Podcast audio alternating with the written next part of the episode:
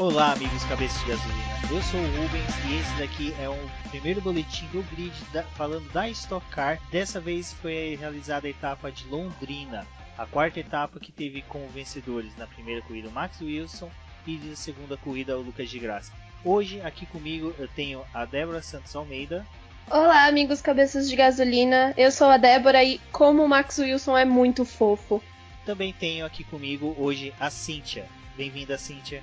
Oi, gente, obrigada. Obrigada pelo convite. Tô feliz de estar aqui. Vamos fazer dar certo esse negócio, né? Porque eu tô tensa, viu? Tranquilo. Como vocês estão percebendo, esse daqui tecnicamente vai ser o, o primeiro podcast 100% do boletim do Paddock. Então, desde a edição até os participantes. Hoje aqui comigo um time de peso falando sobre Stock Car, duas meninas que acompanham e muito a categoria, e é uma categoria que vem crescendo até mesmo dentro do nosso site. É, a etapa de Londrina foi a quarta etapa. Para começar a dar um parâmetro e uma ideia de como foi a corrida, seria legal a gente falar sobre o quali, né, Débora? Você tem como rapidinho dar uma passada e falar sobre o que, que chamou a atenção no quali, qual que foi o ponto assim que é, destacou o quali para a gente poder situar também nossos ouvintes? Bom, então, no Q3, né, a gente teve o problema do Valdeno Brito brigando com a Bia Figueiredo. Ele tá realmente perdendo a cabeça. Já tem várias etapas que ele, quando alguém atrapalha ele, quando acaba a corrida ou acaba a classificação, ele vai tirar satisfação. E eu acho que isso foi uma das coisas que acabou chamando a atenção, porque foi logo no final do Q1. E a gente pode também destacar a pole do Rubinho, né? Porque o Max Wilson já tinha dado uma volta muito rápida no circuito. Ele tinha marcado 1:10.675 e quando o Rubinho foi pra ponta, é, foi pra pista, na verdade, ele acabou marcando 1:10.662, tanto que o Max ele nem acreditou, né, quando ele viu o resultado. É, no Paraná, apesar de serem pistas diferentes, né, Londrina de Curitiba, o Rubinho mostrou que ele se sente muito confortável. Em Curitiba ele já tinha feito isso de ninguém acreditar dele conseguir tirar mais do carro e fazer a pole, e aqui nesse circuito de novo ele conseguiu mostrar que o carro da Full Time tem muito para poder tirar e acabou pegando a pole. É, o Max até brincou nas redes sociais, né, dizendo: Ah, Rubens, cara, eu te amo, você é muito legal, mas você bem que poderia ter andado uns milésimos mais devagar, né? Porque realmente foi nas últimas. E o, o Max ele já tava com um gostinho assim da pole na boca e o Rubinho foi lá e tirou. Acho que foram Acho que 13 foram... milésimos de diferença de um pro outro, é. então foi bem pouquinho. Exatamente, quase nada. É, o, sobre o qual, esses dois pontos que a Débora faltou, achei bem interessante. Que essa do Valdeno, até eu evito falar sempre assim alguma coisa pejorativa do piloto, mas uma coisa que me chamou muita atenção do Valdeno é que a Bia mal tinha tirado o capacete. Ele já estava tirando satisfação e pelo que eu entendi, a Bia também estava numa volta rápida dela. Então não havia um motivo para ela tirar o pé. E mesmo que ela tivesse uma volta devagar, ali naquela pista, os pontos onde que houve o encontro dos dois, pelo que o pessoal descreveu da pista, são pontos em que tanto o piloto que está à frente como que está atrás, ele, tem, ele é, é um ponto cego. O piloto entra a cega naquela curva. Então assim, é, o Valdeno não. Eu acredito que se ele tivesse um bom tempo de volta, não, ele não conseguiria chegar ao Q2 porque até mesmo nos próprios treinos livres que teve, ele não teve um desempenho tão forte, mas é assim, é aquela coisa que até a Cintia brincou, né? É o Valdeno Valdenano, né? Então esse ponto achei bem, bem peculiar da corrida, não, é algo que nunca me agradou, discussões entre pilotos. E do Rubinho, meu, sensacional. Até durante eles brincaram do sorrisinho do Max, né? Que o Max olhando o tempo assim, na hora que viu que o Rubinho passou ele, fez aquele sorrisinho. Putz, sacanagem. Mas é para mostrar como o Rubinho ainda está competitivo, pena que esse, essa velocidade dele não refletiu nas primeiras voltas da primeira corrida. Sobre o Quali, vocês têm mais alguma coisa para falar?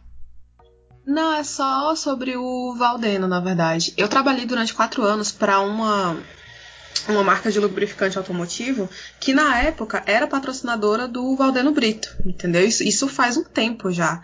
Na época ele era companheiro de equipe do Nono Figueiredo, então para vocês verem como faz um tempinho.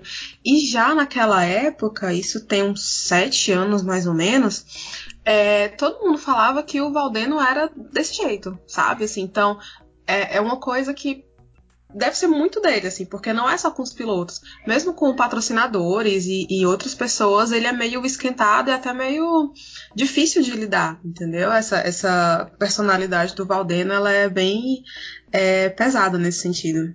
Então já fica a dica aí pro pessoal, vendo ele no trânsito, sai da passagem, porque se ele é assim, extra pista, já temos um receio. E uma pergunta que eu queria fazer para vocês, punições. A Stock Car é uma, uma categoria assim, que algum tempo atrás já teve uma discussão sobre punições e dessa vez a gente teve duas situações em que a punição eu julguei como excessiva. A punições aos pilotos da Brown e ao Ricardo Maurício, em que, em decorrência de irregularidades na etapa de, do Velopark por Ricardo Maurício e de Interlagos, corrida de abertura da temporada, os pilotos da Brown foram penalizados perdendo o Aeropush, ou seja, eles não teriam direito ao push do patch durante a corrida, somente se ganhasse campanha né, do Aeropush pela internet. É, vocês acharam excessiva também ou não? Eu vou explicar só porque eu, eu acho que é excessiva. A perda do, de um push, dois push, não prejudicaria tanto os pilotos. É lógico, cria um prejuízo. Mas só que seria um prejuízo ainda administrável. A perda total fez com que por exemplo, os pilotos da Brown recolhessem um carro Ricardo Maurício ficasse se esgoelando na pista para tentar ganhar posições. Eu julgaria que a punição poderia ser ter 50% do pushing, ou só poderia usar push em intervalos maiores, algo do tipo, ou até mesmo não participar de uma ou duas campanhas seguidas do Euro Push, porque a perda simplesmente limou os três pilotos da prova. Então, assim, para mim, eu acho que a perda total dos push foi excessiva. E vocês, meninos, o que, que vocês acham? Eu acho que quando esse negócio deles tirarem todos os pushes acaba prejudicando muito a corrida do piloto. Tanto que o Alan Kodair ele acabou abandonando a primeira prova, né? Já pensando na segunda corrida, porque não tinha o que ele fazer com, com o carro na pista. O Ricardo Maurício tinha uma condição melhor com o carro, mas também sem o auxílio do botão de ultrapassagem, é, ficou complicado para ele conseguir se defender.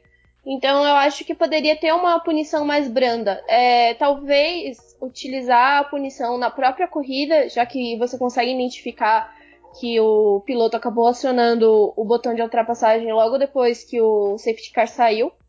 Então, talvez dar o drive-thru, alguma outra coisa que fosse cumprido na própria prova porque tirar os botões de ultrapassagem você acaba limitando muito o piloto.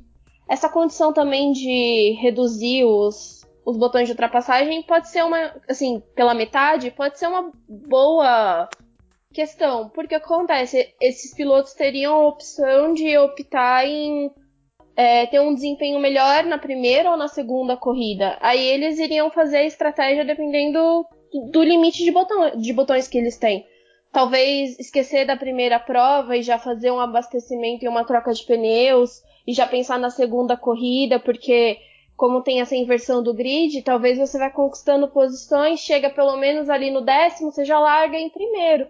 Então, isso acaba prejudicando e limitando também muito a equipe. Imagina você chegar no final de semana que você sabe que você não tem nenhum botão de ultrapassagem, que é uma das coisas que ajuda muito, e aí você mesmo tendo um carro bom, você acaba muito limitado na pista e não, não tem como desenvolver a corrida. E fica um alvo fácil para poder ser ultrapassado. É, eu concordo com vocês. É, realmente é pesado. Já que existe uma forma de dessas irregularidades serem identificadas muito rápido, como por exemplo a gente viu hoje, né? As punições que aconteceram hoje foram coisa de é, minutos depois. É muito rápido de identificar. Então, por que não, não é, realizar todos os procedimentos, todas, todas as punições na mesma corrida? Né? Justamente por conta disso aí que vocês falaram. É, prejudica a equipe, prejudica o piloto, é, atrapalha pra gente também, né? Ruim pra gente que tá assistindo a prova, que quer ver o pega e tal, e, e ver a equipe sendo prejudicada. Tudo bem que foi um erro da equipe, foi um erro dos pilotos que merece uma punição. Assim, ninguém tá dizendo que não merece a punição. Mas poderia ser um pouco mais justa, né? Realmente foi um pouco pesado tirar totalmente os heroes do pessoal. Até porque, Até porque nas, nas, nas punições de batida, eles acabam só dando drive-thru, que é um, às vezes a batida ela prejudica muito mais o piloto. Numa batida que você tira o outro piloto da corrida e você continua na corrida, se você fosse punido com a retirada dos botões, era muito melhor do que você só simplesmente fazer a passagem nos boxes. Então, acho que deveria pensar porque essas punições, para mim, elas não equivalem. Certo. E o interessante dessas punições que vocês falaram, realmente, né, dá para identificar na hora, poderia ser aplicado na hora.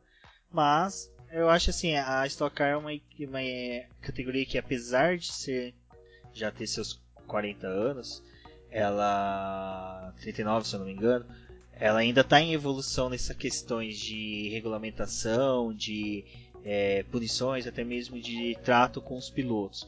Então acho que é algo que ela mais para frente também vai verificar o quão excessiva ou não foi essa punição, porque pelo que eu vi nas mídias, até na transmissão foi dito, os próprios envolvidos acharam que foi muito excessivo ah, para a irregularidade que foi cometida. Tirando isso, vamos entrar para a primeira corrida, é, que teve já com spoiler antecipado a vitória do Max Wilson, mas é estranho a gente falar que o Max Wilson venceu, sendo que Rubinho Barrichello que fez a volta mais rápida. É, meninas, sobre a primeira corrida, assim, o que vocês viram de interessante, acharam bacana e pontos aí que vocês acham que devem ser é, observados pelo nosso ouvinte é, eu começo destacando que o Rubinho ele não vem fazendo boas largadas. É, ele perdeu a primeira posição dele para o Max na largada. Na segunda corrida ele também não largou bem. Não sei. E, e, na corrida passada ele também teve um problema com largada. Então, assim, alguma coisa está. Alguma coisa é, está errada que não está certa, né? É aquele, como a gente costuma dizer na internet.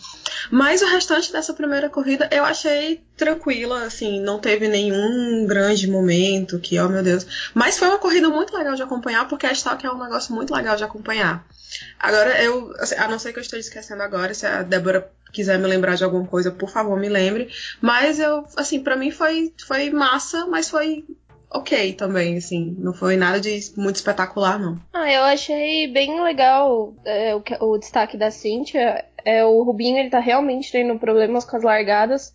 É, o Max mesmo, ele não esperava saltar para a primeira posição logo na largada, né? E aí, como ele viu que o carro do Ruminho não estava rendendo, ele jogou o carro para um lado e para não ocasionar uma batida entre eles, ele passou e assumiu a liderança da prova. E tanto que depois que ele assumiu a liderança da prova, ele começou a despontar, assim, tipo, abriu uma distância para o Rubinho que até ficou é, deu aquela assustada, né? A primeira corrida foi bem tranquila, não teve safety car, que é uma das coisas que é bem comum em Londrina. O Marcos Gomes também fez uma corrida espetacular. Ele tentou de todas as formas, né, tentar chegar no carro, então acho que foi muito legal. A questão do Daniel Serra, que também não tinha na classificação dele não tinha conseguido fazer uma boa classificação. E aí conseguiu chegar no terceiro lugar, os dois carros da Eurofarma fazendo. completando o pódio, então acho que foi uma coisa bem legal, assim. E a sacada da, das, das equipes de terem chamado os pilotos e mesmo o Rubinho ter dando volta, volta, volta na pista para poder tentar conseguir distância. O pit stop dele foi ruim e ele acabou sendo ultrapassado e caindo para quarta posição. Então eu acho que foi uma das coisas interessantes dessa corrida. É verdade, verdade. Essa questão de, de o Rubens ter perdido as posições no pit stop. Falando em pit stop, um que foi muito bem pensado e muito bem executado foi o do Attila, né? Na primeira corrida, que ele fez a troca do pneu, dos pneus lá, colocou dois reais de gasolina que foi uma estratégia muito boa e garantiu uma posição bem legal para ele para a segunda prova também. É, essa primeira corrida ela foi bem mais dentro do tirando ali as primeiras posições, foi mais dentro do programado mesmo, dentro das equipes. Você vê que, como a Débora falou, não teve a entrada do safety car. Londrina não tem tanta essa tradição, mas até mesmo achei estranho por ser uma pista é, estreita, né? Ela não ter essa entrada de safety car o fato do, do Attila ter feito aquele pit stop tão bom, né, Cynthia? Acho que deu um otimismo para eles para a segunda corrida, para realizar um pit stop tão bom, querendo fazer semelhante. Então já vamos pegar esse gancho e já vamos entrar para a segunda corrida. O que, que vocês acharam? Pisone precisa de tratamento ou não? E foi uma maldade com o Attila? Ai, ai, ai, gente, o Pisone é um outro caso. outro caso muito sério. Não, é, falando em pit stop do Atila, ele que acabou sendo punido, né, na segunda prova, porque desrespeitou o, o regulamento da, da, da, competição, que aí diz que tem que só pode abastecer, não só pode erguer o carro depois que desengatar lá a, o tanque de abastecimento, né? Uma pena, porque, ele, como eu falei, ele, tá, ele teve essa estratégia muito legal na primeira prova, estava conseguindo ir bem na segunda prova, tava, ele estava liderando a prova quando teve o, o pit stop, né? E aí acabou com a corrida dele, infelizmente, uma pena. É, a segunda corrida foi mais emocionante mesmo. Teve o safety car, teve o, o Nelsinho e o Valdeno disputando para ver quem ia pedir música no Fantástico, né? Para ver quem batia mais no povo. E no final eles acabaram se tocando. E o Valdeno saiu ganhando, porque. ou perdendo, né? Porque ele foi punido. É, a segunda corrida realmente foi mais legal. Eu acho que a segunda corrida foi bem mais emocionante. Mais uma vitória do de graça nesse Stock então isso é sensacional. Ele tá correndo na Fórmula E, corre na Stock Car, e eu acho que é muito legal ver ele na, na Stock Car, a, a desenvoltura que ele tá tendo com o carro da Hero. Então ter conseguido mais uma vitória, apesar desse desastre com o Abreu, foi muito legal para a equipe. É, o Pisonia, né, mais uma vez também fazendo cagada e batendo no Navarro. E eu acho que ele teve a culpa. Assim, é, o carro do Navarro já estava muito mais à frente do carro dele, e essa acusação dele ter falado que o piloto da frente freou e aí ele não tinha, não tinha deixado espaço para ele, que ele só estava fazendo a trajetória dele. Eu acho que isso já não, não cabe muito, até porque ele é um piloto experiente, mas sempre quando ele faz alguma besteira, é uma besteira grande. E acho que essa foi uma das besteiras grandes, de novo, que ele acabou cometendo na, na corrida. E destaque para o Daniel Serra, né? Mas mais uma vez chegou na terceira posição na segunda corrida. E o Rubinho, né, que também chegou no segundo lugar e dessa vez finalmente conseguiu pegar o pódio, né, já que na primeira corrida ele acabou tendo o problema na largada, então acho que foi uma, foi legal assim essa corrida pro Rubinho. É, falando do de graça ainda, é realmente muito legal ver um piloto é, da, do gabarito dele, da importância dele. Ele, campeão da Fórmula E, já pilotou na Fórmula 1. O quanto isso acrescenta para a Stock Car, né? É, e não só para ele, tem o Nocinho, tem o Rubens também. É, quanta gente que corre, é, são pilotos internacionais que correm em outras categorias, que estão vindo e valorizando a Stock Car. Isso é muito legal de ver. Isso gera público, atrai patrocinador, atrai. É, só reforça, só engrandece a categoria. Isso é muito legal. Sobre o Pisonia, é, pois é, realmente complicado um acidente feio e, e bobo que poderia ter sido evitado. E ver essa. Assim, ter, ver que um, um piloto da experiência do Pisonia tem que ser desclassificado da prova por um acidente desse, assim é difícil de ver, de aceitar pra gente que gosta do esporte e acompanha sempre. E a postura do Navarro também, de esperar o Pisonia passar por lá de novo e dar aquele aplausozinho irônico que deve ter descido, olha, maravilha para ele. É, e aí entra naquela coisa das punições que a gente tava falando, né? Que aí ele foi desclassificado e essa foi uma punição justa, entendeu? Porque ele tirou um piloto da prova é, e foi retirado da prova, né? Foi realmente uma atitude antidesportiva e que também entra naquele caso de foi foi uma punição que ela foi dada rapidamente, assim, não teve muita conversa. E aí fica a dica aí pro pessoal, pros comissários, né? Que dá pra é, fazer é, ceder as punições rapidamente, sem precisar deixar para outras provas ou e ser punições justas também, né? Não, sim, eu acredito que tem que ter as posições mais justas. O legal do Lucas de Graça também, só retornando ao assunto dele, é que ele já tinha corrido em Londrina, então ele estava hum, também se sentindo confortável com a pista, porque ele já reconhecia as curvas. E eu acho que também o Nelson Piquet tava batendo em todo mundo, né? Bateu no César Ramos, tirou o César Ramos da corrida, né? Porque do jeito que o César Ramos saiu da, da pista, acabou quebrando a suspensão dele e acabou a corrida. E no final veio a batida dele com o Valdeno e quem se deu mal foi ele, né? Apesar do Valdeno também ter sido punido. E isso que eu tô achando interessante, essa rivalidade entre Lucas de Graça e Nelson Piquet não tá se refletindo dentro da Stock Car, porque o Nelson praticamente tá passando apagado em algumas etapas. Tudo bem, eu acho que Lucas de Graça, a única etapa que realmente ele esteve 100% apagado foi da abertura em que ele já bateu nas primeiras voltas, mas nas demais ele vem se demonstrando um piloto aguerrido, um piloto que busca resultados.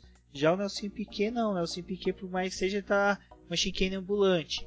E vocês acham que o Nelson ainda tem como é, todo o histórico dele de bom piloto, que ninguém pode negar isso, que ele tem todo um bom know-how como piloto de outras categorias, primeiro campeão da Fórmula E, entre outras coisas, que ele ainda pode é, almejar algo a mais na Stock Car ou ele ainda vai precisar de um bom tempo para se acostumar com a categoria? Eu acho que ele vai precisar de um pouco mais de tempo para poder se acostumar com a categoria. Parece que o Lucas ele entrou e mergulhou de cabeça na categoria, assim, ele tá aproveitando os finais de semana que ele tem aqui, tá aproveitando os finais de semana que ele tem na Fórmula E, mas eu acho que faltou um pouquinho mais pro Nelson. Talvez pode ser até por conta do próprio carro, que, assim, apesar de serem carros iguais, equipamentos praticamente iguais, os acertos das equipes são completamente diferentes. Então talvez não acharam ainda o acerto ideal para ele ir pro carro dele. Eu acredito que ele pode melhorar,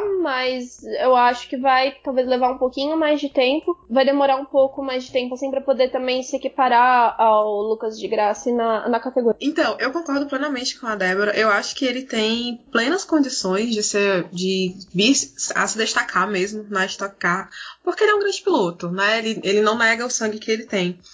Mas realmente ele deve precisar de um pouco mais de tempo. É, ele falou que não é um problema para ele correr na Fórmula E e correr na Stock Car, é, mas pode ser que o carro precise de umas melhorias, né? E eu espero realmente que ele se destaque, que aí a gente, quem sabe a gente não possa ver dupla, é, dupla não, desculpa, é, briga boa dele com o Lucas, e não só com o Lucas, né? Porque eu, a gente confessa que a gente gosta dessa, dessa rivalidade deles dois, mas que ele possa brigar lá na frente, junto com o Rubinho, junto com o Kaká, que tá voltando agora, né? É, junto com o Atila e o Daniel Serra também. Eu acho que vê-lo lá na frente só vai é, aumentar mais a emoção mesmo da, das corridas e da categoria como um todo. Bom, acho que sobre a segunda corrida, acho que a gente já conseguiu tocar todos os pontos aí que, foram destaque nela. E para fechar o programa, gostaria de falar sobre os pontos fracos, pontos fortes da corrida é, ao meu ver, eu acho que um ponto forte que foi, é, acho que questão mais emotiva mesmo foi a, a, presença da mãe do Max Wilson na corrida e ali ela ser chamada a subir ao pódio foi algo assim que que só mostra mesmo que a Stock Car é uma categoria de família, é uma categoria que está aberta a todas, então foi muito bacana, excelente iniciativa logo deve ter partido da equipe, mas toda a organização permitida ficar, né, permitir a participação dela. E o ponto fraco, o meu ainda, eu acho que eu acho que eu vou rebater isso daqui tipo ralo na Fórmula 1, mas na minha questão de estocar sempre vai ser o tempo de corrida. Ainda eu acho que 40 minutos é muito pouco. Eu acho que a categoria poderia estudar, aumentar um pouquinho esse tempo de corrida. Tudo bem que somado as duas corridas dá quase duas horas, mas eu acho que a categoria merecia um pouquinho mais de pista para você ter chance de pilotos que sofreram com alguma batida, alguma coisa, ir pro box, arrumar e voltar. Lógico, para não para brigar por vitória, mas pelo menos para tentar uma boa qualificação para a segunda corrida. Então, acho que esses são os dois pontos que eu queria destacar. E as meninas, eu peço que a Cintia, depois a Débora, falem os pontos que elas gostariam de falar, o ponto fraco e o ponto forte da corrida de hoje. Olha, ponto forte realmente é difícil competir com a, a mãe do Max Wilson, que foi um amor, assim. Foi a, a gente tá chegando perto do Dia das Mães e foi muito essa coisa de mãe mesmo, e foi lindo e foi fofo, assim, não dá para competir. Mas falando da corrida, eu coloco como ponto forte o Lucas de Graça, né? Pelo, pela a corrida que ele fez, as duas. E essa maratona que ele vem fazendo, eu acho que ele merece destaque nessa prova. Ponto fraco, eu vou colocar as largadas do Rubinho, é, que foram ruins, infelizmente. E o Nelsinho lá atrás, fazendo corrida bem apagada, só aparecendo se for para bater em alguém, assim. Tô torcendo por ele, mas hoje não rolou não. Hoje foi pneu murcho, o Nelsinho, viu? Ah, realmente não tem como competir. A mãe do Max no pódio foi incrível. Eu acho muito legal isso da categoria.